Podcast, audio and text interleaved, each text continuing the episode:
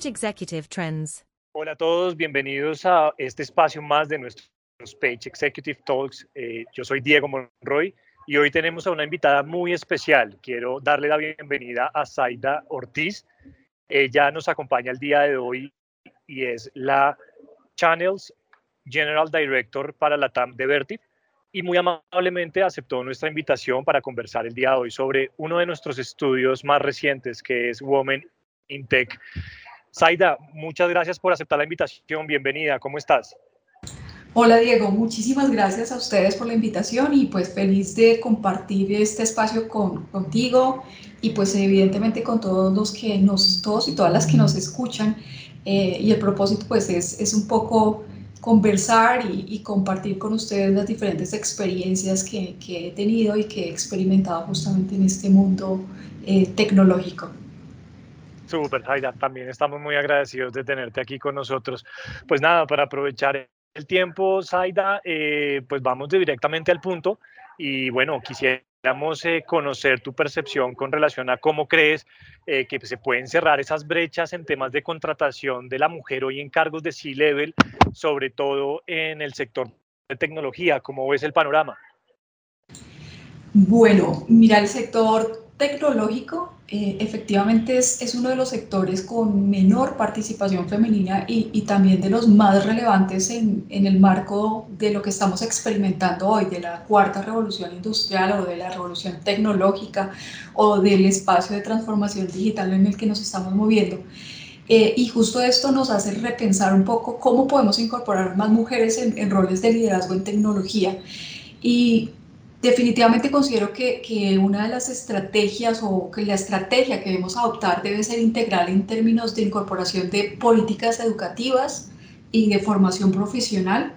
que puedan proporcionar a, a, las mujeres en general pues habilidades, intereses y obviamente que, que logremos reforzar eh, la confianza y el autoconcepto necesarios para facilitar el acceso al mundo laboral. En otro sentido, también políticas con perspectiva de género eh, para derribar estos sesgos y estereotipos y promover la visibilidad de, de las mujeres del mundo STEM.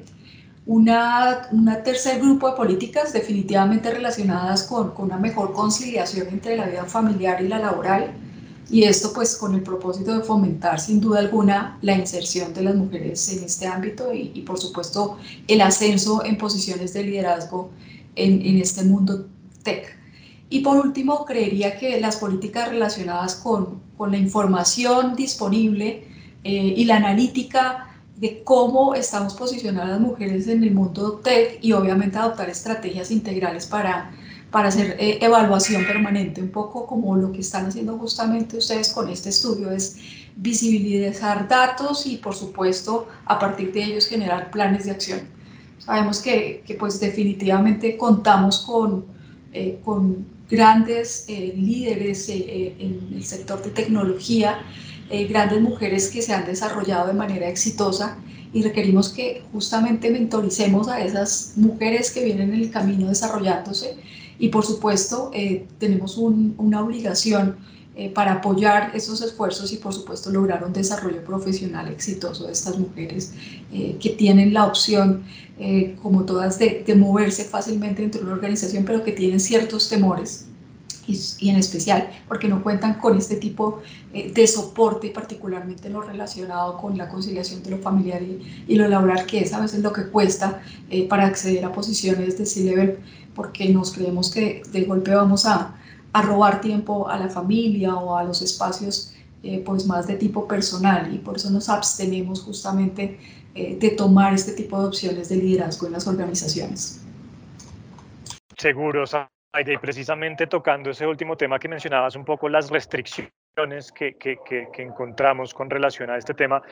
vemos en nuestro estudio de Women in Tech que la escasez eh, de mujeres en tecnología atribuye un poco, entre otros factores, a la falta de postulación de las mismas mujeres a los cargos de estas características. ¿Qué le podríamos decir o qué le transmitirías a estas mujeres que hoy nos están oyendo a través de este podcast para que se motiven y de cierta manera alcen la mano y se postulen a estas, a estas posiciones? Pues eh, efectivamente, como tú mencionas, tradicionalmente esa escasez de, mujeres en, el mundo tech es, es, frecuente y ha estado marcado, a mi juicio, eh, pues porque pues es un sector que tradicionalmente ha sido masculino eh, y adicionalmente porque la, en ocasiones el, el, desarrollo profesional de las mujeres está marcado por, por barreras, básicamente diría por tres barreras psicológicas que, que nos limitan en ese ascenso profesional. Eh, y cuando me refiero a esas barreras eh, psicológicas, eh, pues estoy hablando del, del, efecto del sesgo positivo, del efecto Pygmalion y del síndrome del impostor. ¿Y a qué nos referimos con eso? Y es el sesgo positivo es que no nos lo creemos, es decir, nosotras no creemos que seamos capaces de asumir ciertas posiciones organizacionales tenemos eh, mucho eh, nivel de incertidumbre creyendo que no lo vamos a lograr y desde niñas, pues obviamente pues, se ha evidenciado en diferentes estudios que, que, las niñas obtienen unos resultados estupendos en asignaturas relacionadas con matemáticas, con ciencias. Sin embargo, esto infravaloramos justamente esas capacidades y definitivamente diría que, que, los niños tienen un mejor autoconcepto eh, desde que son chicos y por supuesto desde chicos se creen que son capaces. Eh, y eso es justamente lo que es el sesgo positivo, no nos lo creemos. En relación con el efecto Pygmalion, eh, pues es definitivamente que, que creemos que, que, las expectativas que se tienen en, en relación con, con, con, las mujeres o, culturalmente se ha creído, pues están más orientadas a, a lo comunicacional, social. Se espera que pues las mujeres seamos mucho más empáticas y que el hombre sea más eh, fuerte, más agresivo. Es decir, vamos generando cierto tipo de características para un género u otro y en muchas oportunidades en el mundo tecnológico eh, se cree que hace falta ser eh, agresivo en ciertos espacios o se requiere ciertas características que aparentemente han sido predominantemente masculinas y esto desde una óptica, por supuesto, cultural. Y en relación con el síndrome del impostor, es que definitivamente eh, no atribuirnos esos propios logros y, considerar que pues definitivamente eh, no son producto de nuestro esfuerzo, sino que pues esto eh, son productos de, del azar. Entonces, no nos creemos definitivamente capaces, creemos que definitivamente otros lo pueden hacer mejor o que estoy ocupando una posición que definitivamente no soy suficientemente buena para ella y empiezo a generar problemas eh, o conflictos internos que me hacen desistir de postularme a ciertas posiciones porque creo que me falta eh, capacidad. De hecho, hay muchos estudios que también han demostrado eh, la revisión de los currículos entre hombres y mujeres y muchas mujeres que tienen un currículo increíble con unas capacidades increíbles y que se han desarrollado académicamente y con una experiencia laboral muy importante, pero a la hora de presentar aún creemos que nos falta para lograr acceder a cierta posición. Eh, sin duda alguna es necesario también en, ese espacio laboral eh, hacer que cada una de las mujeres se empodere, haciendo que se nos escuche en las reuniones, que no se nos interrumpa cuando participamos, eh, que, es, que en efecto, como tú mencionaste, levante la mano y, y, por supuesto diga yo soy capaz y evidentemente quiero manejar esta reunión, este grupo, este proyecto, quiero aspirar a esta posición y por supuesto que estas pequeñas acciones de cada uno y cada una en la organización van haciendo eh, un logro de cambio de comportamiento y sin duda alguna lo podemos lograr todos, pero por supuesto es del día a día este trabajo. Sí, sin duda, yo creo que apelar ahí al tema de la confianza, como tú lo transmites, es muy importante y, creerse el cuento. ¿no? Es decir, eh, pueden estar muy bien preparadas, tener todas las herramientas a disposición, tanto técnica como, como o habilidades blandas y demás, pero si no se cree en el cuento, yo creo que es, más, es, es muy difícil validarse en un board o en una junta directiva para que, de, para que en realidad, digamos, que se lleven a cabo las estrategias o los planteamientos que esta persona, en este hecho las mujeres, pues puedan poner sobre la mesa. Zaida, eh, vámonos un poquitico como más a tu labor eh, que estás haciendo hoy en, en, la compañía que lideras, si nos pudieses contar algunas iniciativas o buenas prácticas que vienen desarrollando en Vertip en torno a este tema de, de, incluir a la mujer en, en, posiciones de gestión, negocio, liderazgo, tecnología, que de pronto le podemos transmitir a nuestra audiencia como, como, como buenas prácticas. Mira, Diego, a mí, a mí me encantaría compartir un poco, pues, cómo ha sido justamente este desarrollo de, de mi vida profesional en el mundo tecnológico. Eh, primero, me encantaría compartir con ustedes que eh, yo decidí iniciar mi vida académica como psicóloga eh, y inicié justamente en, en, áreas de recursos humanos y rápidamente cuando estaba en, en el área de recursos humanos tuve la oportunidad de acceder a un proyecto de desarrollo de software, lo cual me apasionó muchísimo y empecé justamente a trabajar en esa línea. Y a partir de, de, este, de esta experiencia, eh, pues evidencié que mi pasión eh, sin duda era eh, la tecnología. Y lo que he hecho a través de los años justamente ha sido pues desarrollarme porque en efecto he experimentado pues algunos de estos síndromes que mencionaba anteriormente, esa necesidad de capacitarme, esa necesidad de demostrar. Las mujeres siempre estamos queriendo o tenemos que demostrar, no es queriendo, sino que hemos tenido que demostrar, soy capaz, soy buena y lo puedo hacer. Y si tú además de tener el sesgo de género, tienes un sesgo de carrera en donde te dicen, no, es que si eres del mundo tech, eh, obligatoriamente tu carrera base tiene que ser eh, la ingeniería, aún más se comprometen eh, ciertos elementos de autoconcepto que te van dificultando este proceso. Entonces, mi compromiso conmigo y evidentemente pues con todos los que están y todas las que están a mi alrededor ha sido cómo ayudar a empoderar esas personas, a estas mujeres, pero también trabajando en paralelo con hombres, de manera que veamos que somos capaces los dos de desarrollarnos en este mundo tecnológico y que necesitamos las dos partes para un desarrollo integral. En ese sentido, en, las compañías en las cuales he estado hablando particularmente de Vertiv, nosotros desarrollamos un espacio para que eh, tengamos justamente acceso a eh, universidades o instituciones educativas en donde contemos pues con participación eh, de mujeres eh, pues en, ingeniería electrónica, en ingeniería eléctrica y en los diferentes espacios técnicos en los cuales nosotros nos desarrollamos como compañía responsable pues del mundo de los data centers.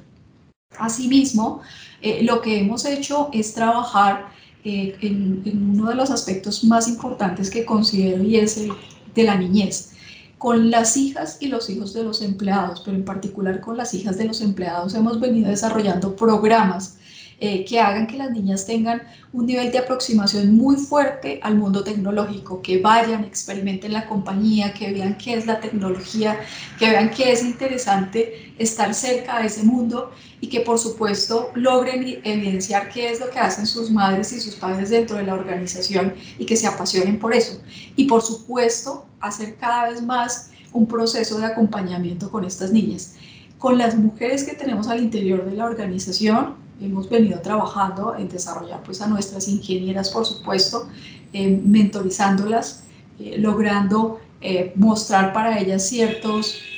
roles de, de, liderazgo de diferentes personas que están ubicadas en diferentes sectores con gran éxito. De manera que ese proceso de mentorización ha sido muy útil dentro de la organización. Y por supuesto, al interior de la organización y las reuniones, lo que hacemos es justamente tener normas de convivencia y de respeto, en donde justamente cada una puede aportar de manera libre y equitativa eh, en relación con sus opiniones, sus conceptos y por supuesto toda su argumentación técnica o evidentemente más relacionada con, eh, con soft skills eh, que pues por supuesto puedan contribuir a esa integralidad del mundo laboral en ello trabajamos, es decir, justamente en la línea de la infancia, la mentorización con las mujeres y todo el proceso de visibilización al interior de una organización como la nuestra, que por supuesto es multinacional y que podemos darle esa opción a que diferentes mujeres se muestran a nivel global. Y eso creo que es pertinente para autoconcepto, autoestima y diferentes elementos que, que hacen que cada una de las mujeres que tenemos en la organización eh, se sienta pues más comprometida con su desarrollo y por supuesto eh, a tomar con la posibilidad de tomar más riesgos día a día en términos de desarrollo profesional. Super, Saida, pues yo creo que también hay, hay algo muy, muy, muy rescatable y es como ese binomio también que tiene que entrar a jugar entre compañía y academia. Yo creo que la, la, estos dos actores se deben también, digamos, que unir en pro de que estas líderes de compañía, de compañías de tecnología, no sé, me estoy inventando aquí, eh, asistan en algunos talleres o algunas charlas en colegios donde, donde puedan transmitirle a las niñas que, que en realidad se puede llegar a ser una ejecutiva en tecnología eh, en, el mundo, eh, adquiriendo diferentes herramientas. Entonces yo creo que, que ese empowerment que tiene que existir, pues debe ir muy atado organización, academia, ¿no? y hablo desde los colegios, no, no solamente las universidades, sino desde chiquitas, como tú lo mencionabas, eh, mostrarles un poco todo ese horizonte que hay en términos de desarrollo de los diferentes tipos de lenguaje, de los temas de agilismo, de los squads, entonces yo creo que ahí es súper interesante lo que ustedes vienen haciendo hoy y pues eh, para las líderes que, que sean eh, cabeza de negocio que nos estén oyendo, pues qué chévere que se logren unir a una iniciativa de estas características. Me lleva a otra pregunta Zaida, y para nadie es un secreto que hoy las compañías de tecnología están viviendo una rotación bastante importante y pues en este caso negativa y los perfiles, digamos que técnicos, eh, se están yendo mm, con mucha frecuencia. ¿Qué, ¿Qué, qué, de pronto tendrías tú en la cabeza para poder atraer y retener ese talento eh, en tecnología? Y aquí sí te abro un poco el, el, scope, no solamente femenino, sino en general, eh, pues para que se logre hacer un, un engagement o, o, una apuesta a largo plazo con los perfiles de tecnología. Sí, en realidad eh, nosotros estamos experimentando un momento en, en el cual es, es, difícil lograr hacer una retención o es difícil lograr hacer, o con, hacer una consecución de, de estos perfiles como mencionas. Eh, uno de los elementos que, definitivamente hemos evaluado en los diferentes foros y, por supuesto al interior de la compañía es cómo atraer de manera individual a cada uno de esas personas que tenemos como una posibilidad eh, dentro de la organización, para integrarla en la organización. Eh, sin duda alguna, desde hace unos años el tema tecnológico y la globalización y demás ha hecho que se descentralice muchísimo la forma en que estamos trabajando. Hoy muchísimas personas acceden de manera remota a trabajos en diferentes puntos globales y por supuesto que eh, es más interesante eh, para cada uno de ellos porque puede manejar de alguna manera eh, sus tiempos o su forma de trabajo, es decir, los, las formas en que se está contratando hoy a personas de, de, forma remota difieren de las tradicionales que pues eh, hemos utilizado. Y en ese sentido, justamente las personas se sienten mucho más satisfechas hoy trabajando eh, por proyectos, trabajando eh, justamente por espacios cortos que les permitan desarrollar ciertas acciones y por supuesto terminarlas y sentir la satisfacción de haber logrado acciones rápidas y por supuesto con un resultado positivo para quienes les han dado justamente esa, esa encomienda de trabajo. Eh, y en ese sentido creo que tendríamos que pensar un poquito la forma en que hacemos esa contratación eh, de estos eh, roles y de estos, digamos que de estas posiciones al interior de las organizaciones. Entonces, tenemos la oportunidad de atraer eh, personas pero tenemos que hacerlo desde la academia, o sea, nosotros tenemos que salir de las organizaciones y por supuesto ir a la academia, y tú bien mencionabas, esto hay que hacerlo desde la infancia, y justamente eh, las organizaciones eh, deberían tener espacios para desarrollar justamente con colegios, eh, hay muchos en este momento, de hecho eh, en, en, Colombia hay varios colegios que están desarrollando acciones bien interesantes para, para el mundo STEM, pero en general pues para todas las disciplinas. Eh, y pues por supuesto que los van encaminando a esa apropiación de las organizaciones o, o, o de, los, de, de, los sectores eh, eh como el tecnológico, los diferentes sectores económicos que tenemos. Eh, hay una, una, cosa muy importante eh, que tiene que ver justamente con, con lo relacionado con, con, la satisfacción que se siente o, cómo yo puedo eh, eh, de alguna manera integrar eh, esas necesidades o cómo puedo cubrir esas necesidades que tengo eh, con la forma en que la organización maneja esos incentivos o esas compensaciones o, o esa forma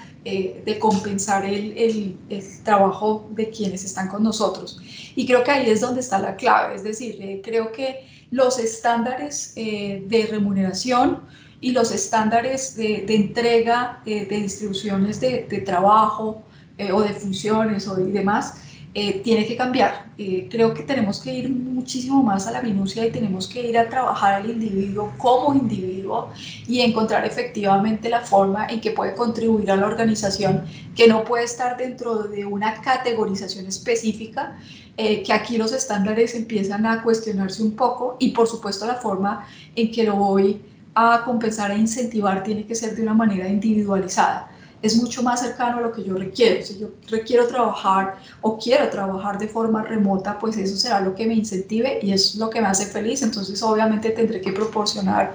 eh, un, tipo de compensación en ese sentido. Pero si seguramente quiero, prefiero trabajar en horarios nocturnos, pero la organización eh, es diurna, tendré que encontrar la forma de ubicar a esa persona probablemente con otra región o probablemente con otro tipo eh, de trabajo que, que no maneje horarios estándar culturalmente. Es decir, creo que es un poco el repensarnos. La pandemia yo creo que nos ha obligado a repensarnos muchísimo la forma en que veníamos desarrollando los trabajos. Eh, veníamos diciendo es imposible que no trabaje, que trabajemos de forma remota, es, es, difícil, algunas organizaciones lo veían imposible, algunos sectores de la economía imposible. Y si nos vamos pues a, a, espacios eh, mucho más de términos gubernamentales y demás, veíamos que era relativamente imposible. Eh, hoy vemos que es posible, todos nos fuimos a casa, hemos trabajado desde casa muchos meses, eh, de manera que pues justamente esos, ese cambio eh, de medio ambiente nos hizo repensarnos y es lo que deberíamos hacer con cada uno de las personas que vamos incorporando a la organización o las que vamos a invitar a la organización. Tenemos que pensar como individuos, es un cambio cultural lo que requerimos realmente. Sí, seguro. Y yo creo que también hay añadir que el tema de la definición de los, no sé, los beneficios o de, o de cómo atraer y retener el talento hoy en día tiene que ir como mucho más a nicho, ¿no? digamos que las personas de recursos humanos y los líderes de las compañías no pueden pretender que todos los beneficios sean aplicables para toda la, la, la organización, porque ahí va a depender mucho de qué motive a quién. Entonces, hoy en día ya vemos que unas personas lo motivan más estar en su casa y compartir con su familia y trabajar desde allá o ir a la oficina y ver a sus, a sus eh, compañeros o no sé. O sea, es decir, cada vez tenemos que hacer como un zoom en conocer a los eh, integrantes de los equipos de trabajo y conocer sus expectativas, sus motivaciones, qué los mueve, por qué trabajan. Eh, entonces yo creo que ahí cada vez el reto estará como en esa definición, pues no tanto de uno a uno, porque si nos vamos a una compañía, no sé, de más de mil, dos mil empleados va a ser muy complejo, pero sí cómo definir esos esquemas de conocimiento con el colaborador. Estoy completamente de acuerdo con eso. Saida, si nos vamos ya a hablar un poco más de habilidades blandas y soft skills, em, ¿qué habilidades creerías que la mujer en este caso pueda poner sobre la mesa que de pronto nosotros los hombres no, no manejemos de la mejor manera o, o, no podamos desarrollar eh, como tal esas, esas, esas skills ¿qué se te viene a la cabeza en lo cual ustedes podrían em, pues poner, poner cosas diferentes y, de pronto un poco más, más fáciles para, para el negocio y para, para el crecimiento? Bueno, en, realidad es, es, difícil determinar qué habilidades son masculinas y cuáles son femeninas. Eh, en realidad eh, creo que los dos estamos dotados justamente de las mismas posibilidades. Sin embargo, creo que culturalmente pues hemos sido entrenados, eh, pues nosotras hemos sido entrenadas más justamente un ejercicio de, de, organización, es decir, tradicionalmente desde, eh, desde años N, eh, pues las mujeres justamente son quienes han administrado ciertas labores relacionadas con con, con, el hogar y obviamente relacionadas con, con la administración eh, del presupuesto eh, de la casa y el presupuesto, eh, pues por supuesto que tiene que ver con educación de los hijos, etcétera, etcétera. Entonces, ese entrenamiento, más que las habilidades como tal, creo que le dan un elemento bien interesante o nos han dado elementos muy interesantes que hemos podido extrapolar eh, viéndola desde obviamente los modelos de nuestras abuelas y, pues seguramente en algunos casos eh, de nuestras madres, extrapolar justamente esas habilidades de organización, esas habilidades de liderazgo, esas habilidades de, de cuidado eh, y llevarlas a la organización. tradicionalmente el, estas actividades de, de cuidadoras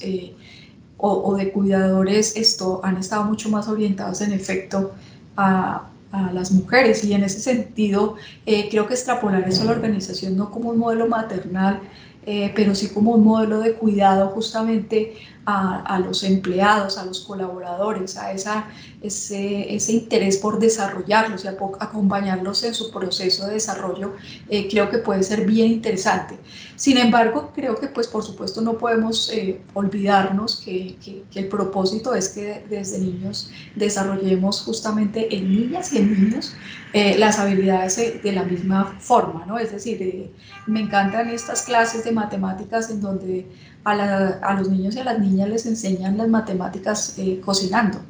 eh, en donde tú pues efectivamente aprendes de fraccionarios cuando tienes que ver una receta y saber eh, que tienes que poner tres cuartos de taza o que tienes que, etcétera, elementos que pues son bien interesantes. Y eso es lo que tenemos que hacer justamente en términos de educación, es hacer mucho más fácil ese ese aprendizaje, es, es, hacer mucho más fácil la posibilidad de esa consecución de herramientas para el futuro, es lograr que desde niños, eh, pues tanto niñas y niños puedan adquirir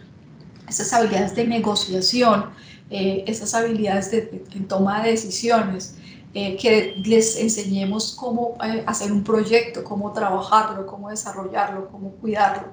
Eh, y en ese sentido creo que los dos podemos aportar y obviamente como mencionaba culturalmente pues los temas de, de liderazgo, trabajo en equipo, por supuesto, eh, organización eh, y un poco de planeación, pues puede contribuir con lo que hasta ahora tenemos pues como, como sociedad ¿no? y lo que hemos aprendido de, nuestros, de nuestras antecesoras y antecesores.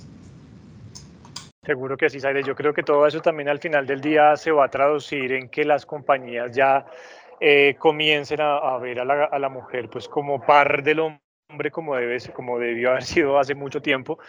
eh, y simplemente dedicarse a revisar y hablo desde, desde mi industria pues revisar este tema de las habilidades y, de las capacidades de los candidatos para participar en un proceso de selección, pues como, como igual, ¿no? O sea, indiferente que, que sea mujer, que sea hombre, se miden unas capacidades técnicas, unas capacidades blandas, un tema de experiencia y eso pues cada vez eh, tratamos nosotros desde, desde Page cerrar esas brechas y, e invitar a nuestros, a nuestros clientes a que vean candidatos pues de, de, de cualquier tipo de género eh, y, que se, y que se concentren en lo relativamente importante y lo que, real, lo que realmente el candidato o candidata puede traer sobre la mesa. Eh, Zaida, vemos que en nuestro estudio de Women in Tech eh, la falta de presencia femenina en roles de liderazgo en tecnología también se da un poco por la, por la baja capacitación y, y el conocimiento técnico que de pronto la mujer en este caso pues eh, le, le, hace falta. Esto apela pues a la baja preparación en las áreas de ciencia, tecnología, ingeniería, matemáticas. ¿Qué estrategia se te ocurre eh, que se debería implementar tanto pues en los actores principales de esta problemática que es la academia, el empresariado y las mismas mujeres? ¿Cómo hacemos para que la mujer cada vez más se nutra del, del conocimiento técnico y no tengamos esos, esos niveles tan bajos? Eh, mira, al, igual que en el resto del mundo, tanto pues en Latinoamérica, en Colombia, evidentemente esta problemática eh, arranca en edades tempranas, eh, con las niñas perdiendo la confianza y el interés pues en, las carreras STEM. Y por supuesto esto repercute en, lo que eligen para el futuro. sin duda alguna hay muchos elementos que pues, se han evidenciado según la UNESCO. De hecho, existen dos estereotipos predominantes en cuanto a las mujeres y, y el mundo STEM. Un estereotipo es que los niños son mejores en matemáticas y en ciencias que las niñas, y la otra es que las ciencias e ingeniería son carreras masculinizadas, eh, pues tradicionalmente. Y obviamente esto lo evidenciamos, igualmente la UNESCO menciona que, justamente aparte del el apoyo de los padres, el soporte de los padres, porque los padres y las madres cumplen un rol muy importante en la generación del interés de las actitudes de las niñas hacia los estudios STEM y por supuesto aquellas familias que tienen creencias eh, más tradicionales acerca de los roles de género, pues eh, por supuesto que inclinan la balanza de manera negativa.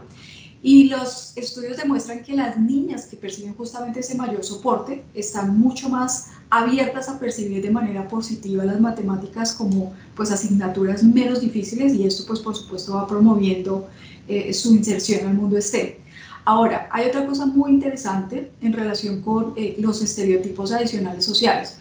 Uno es los medios de comunicación, los juguetes, la publicidad con distinción de género.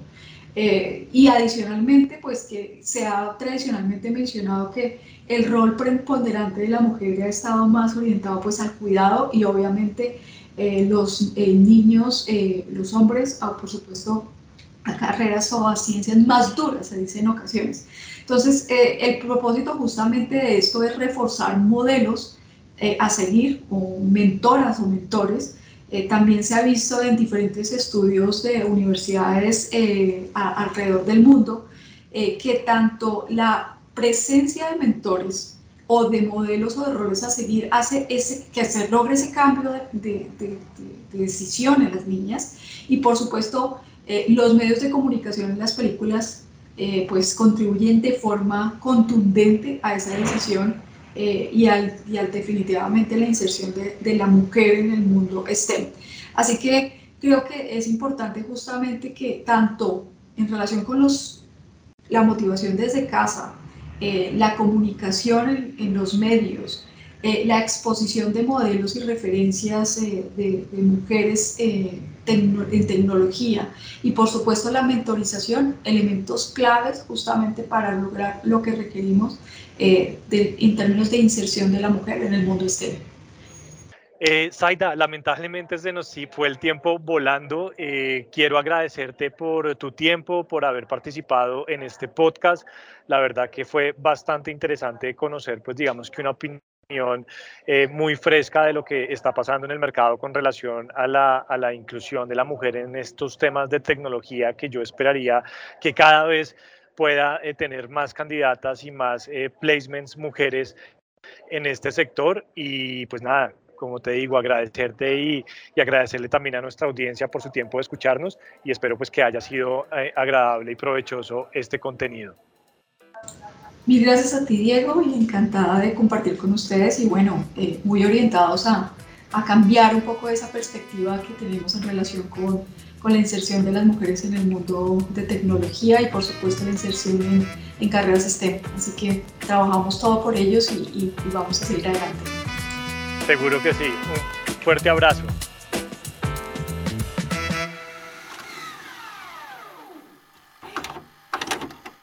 Page Executive Trends